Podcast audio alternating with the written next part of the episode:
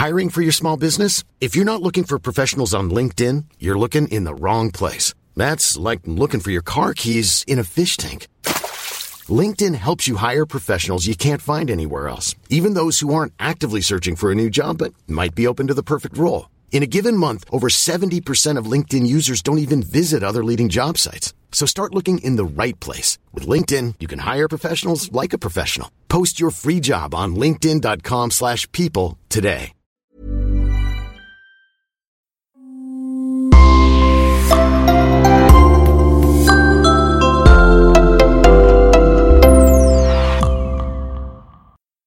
Bonjour et bienvenue à tous. Nous allons vous raconter aujourd'hui une vieille affaire retentissante qui a fortement attisé la ferveur de l'opinion publique. L'affaire Albert Soleiland.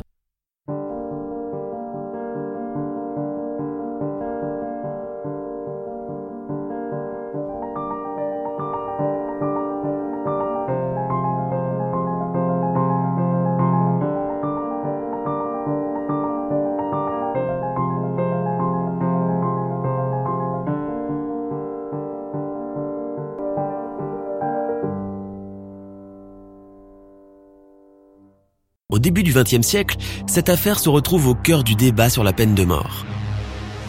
Voici l'histoire. Le 31 janvier 1907 à Paris, dans le 11e arrondissement, Marthe Herbelding, une petite fille âgée de 11 ans, saute de joie, car une fois n'est pas coutume, elle met ses plus beaux habits, son chapeau de sortie et ses boucles d'oreilles. Elle est impatiente car elle va assister à un spectacle au Bataclan en compagnie de l'amie de sa maman, Juliette Soleiland. Juliette, ne pouvant quitter son travail cet après-midi-là, laisse les tickets d'entrée du spectacle sur le buffet chez elle. Albert Soleiland, son mari âgé de 28 ans, est un journalier ébéniste qui connaît très bien la famille lui aussi. Il comprend que sa femme n'a pas pu se libérer et décide d'aller au spectacle lui-même. Il va chercher Marthe vers 13 heures. La maman de Marthe, voyant arriver Albert au lieu de Juliette, ne sait que faire, mais devant l'insistance de Marthe, elle finit par la laisser partir en compagnie d'Albert. Il fait quasiment partie de la famille, et il n'y a rien à craindre. Le spectacle débute à 14h30. Durant le spectacle, Marthe s'absente pour aller aux toilettes. Pendant l'entracte, comme elle n'est toujours pas revenue, Albert s'inquiète et va la chercher partout dans le bâtiment. Il ne la retrouve pas. Marthe vient de disparaître mystérieusement. Est-elle rentrée toute seule?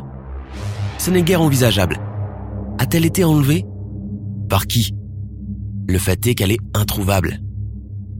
Aux environs de 17 heures, Albert, gêné mais ne pouvant faire autrement, regagne le domicile des parents de Marthe pour signaler la disparition. Il raconte, essoufflé, les yeux hagards et le visage bouleversé, qu'elle l'a quitté sans qu'il sache ce qui est devenu d'elle. Peut-être qu'elle est rentrée toute seule. Les parents sont effarés. Non, elle n'est pas rentrée toute seule, bien qu'elle connaisse très bien le trajet. Et comment est-ce possible de perdre Marthe au beau milieu du concert? C'est impossible. Affolés, ils sortent immédiatement avec Albert et refont le chemin jusqu'au Bataclan. Tous les trois se rendent au théâtre et interrogent le personnel. Personne n'a vu la petite Marthe.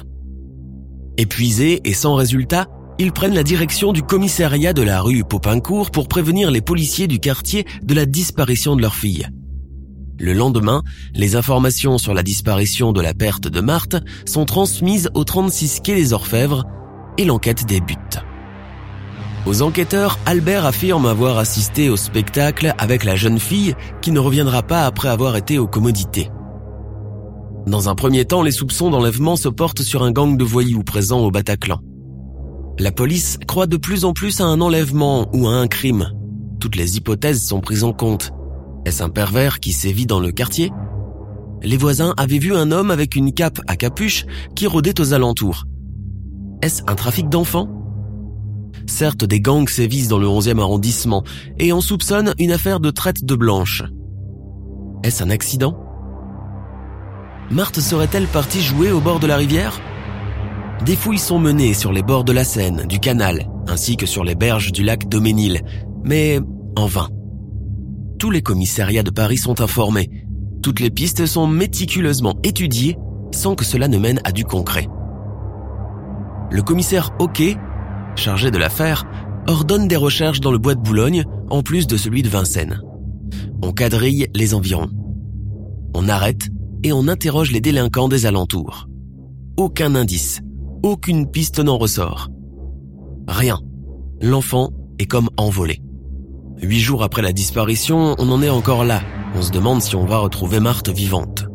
Le commissaire Roquet fait part de son inquiétude à sa hiérarchie au service de sûreté de la préfecture de police qui prend la direction de l'enquête. On oriente les recherches sur le Bataclan et on s'intéresse de près à son personnel. Après les avoir interrogés, il apparaît très vite que les déclarations d'Albert Soleiland sont imprécises et contradictoires. Pour les enquêteurs, il ne fait aucun doute qu'il n'est jamais venu voir le spectacle. D'ailleurs, personne ne se souvient avoir perçu la fillette. On décide de reconvoquer Albert afin de lui faire subir un interrogatoire plus poussé. On le conduit à la sûreté. Son attitude est intrigante. Ses réponses hésitantes. Ces contradictions transforment les soupçons des policiers en certitude. Le voisinage des parents de la petite Marthe ainsi que celui des Soleiland, rue de Charonne, est longuement interrogé.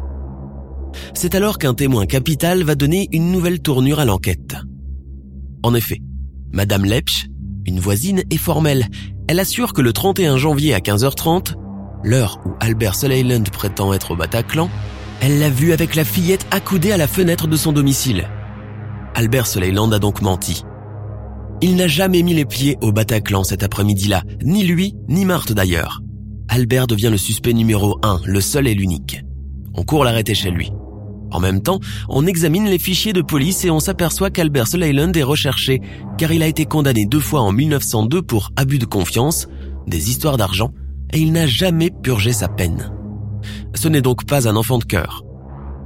On le confronte au feu roulant des questions. Acculé devant les contradictions, il finit par craquer après plusieurs heures d'interrogatoire. Il avoue avoir violé, étranglé, puis poignardé Marthe en plein cœur. Pour se débarrasser du corps, il l'a enveloppé dans une toile puis déposé à la consigne de la gare de l'Est, le froid intense de ce mois de janvier ayant empêché l'émanation d'odeurs révélatrices. Les policiers filent immédiatement à la gare et ils tombent sur un colis qui attend depuis plusieurs jours et qui pèse 31 kg et demi. Il l'ouvre, c'est bien le cadavre de la petite Marthe. L'autopsie révèle que l'enfant a été violé, étranglé et frappé au cœur d'un coup de couteau. Le couteau à virole qu'Albert porte toujours sur lui. Le public est indigné devant ce crime effroyable et devant la sournoiserie de l'assassin qui a passé des jours entiers à chercher la petite fille avec les parents. La presse s'empresse d'écrire les détails de l'affaire, d'interroger les témoins, les voisins, les proches, et de remplir les pages des journaux pour informer le grand public des jours durant. Le petit journal et le petit Paris s'en donnent à cœur joie. On tient l'opinion en haleine. Et tout Paris, que dire, toute la France, est à l'affût de la moindre nouveauté croustillante sur l'affaire. Les obsèques de la petite Marthe ont lieu le 14 février 1907 au cimetière de Pantin. Une foule immense est amassée autour, les gens sont horrifiés et solidaires des parents. On insiste pour accompagner le cercueil et six chars sont nécessaires pour porter les bouquets et couronnes de fleurs offerts par des anonymes. Des manifestations de colère et de tristesse s'organisent. Les camelots colportent des complaintes de la petite Marthe.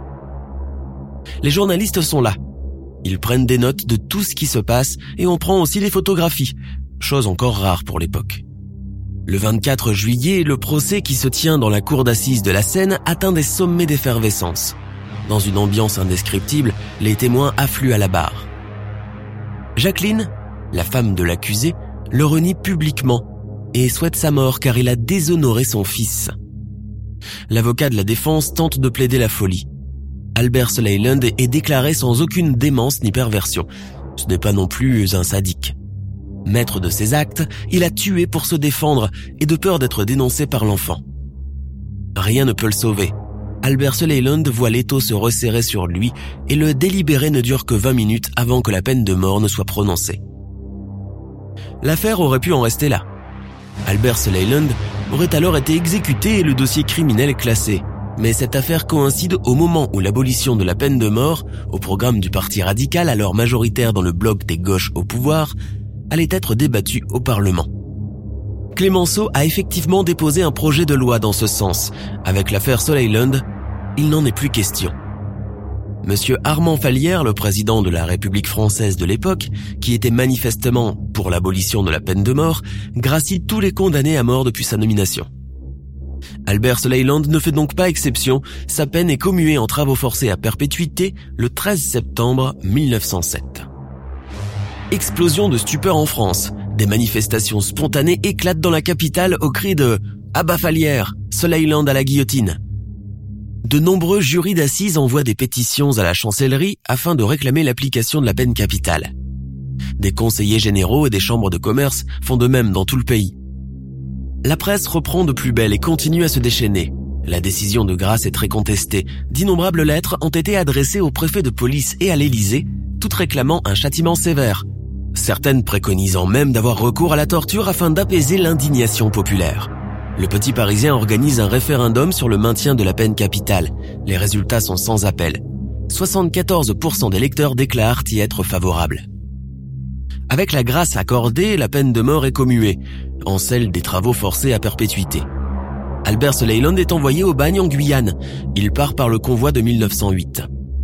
Étant donné sa notoriété, l'administration pénitentiaire, pour plus de sûreté, préfère le garder sur l'île royale, d'où les évasions sont quasiment impossibles. Privé de tout contact social, méprisé de tous, il devient un infirme vieilli prématurément, toujours guetté par la folie.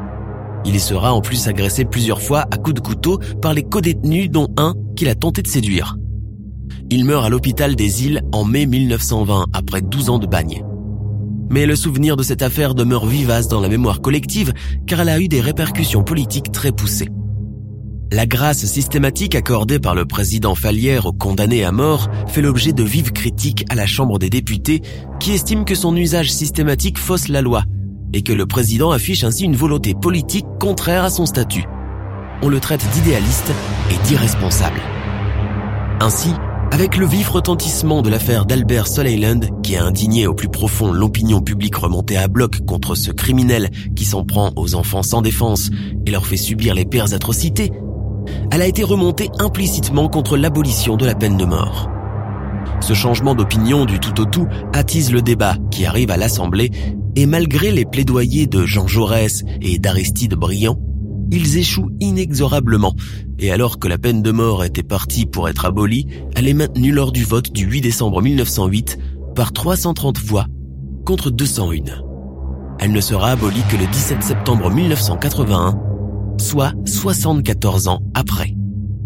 Nous sommes à la fin de notre émission du jour. N'hésitez pas à écouter les autres émissions du podcast et à prendre 5 secondes pour nous laisser un 5 étoiles sur iTunes. Cette affaire est vraiment très importante pour nous. débat sur la peine vous de mort. Vous pouvez aussi vous abonner pour ne pas rater les prochains épisodes et nous suivre sur Facebook. Le 31 janvier 1907 à Paris, Merci. dans le 11e arrondissement.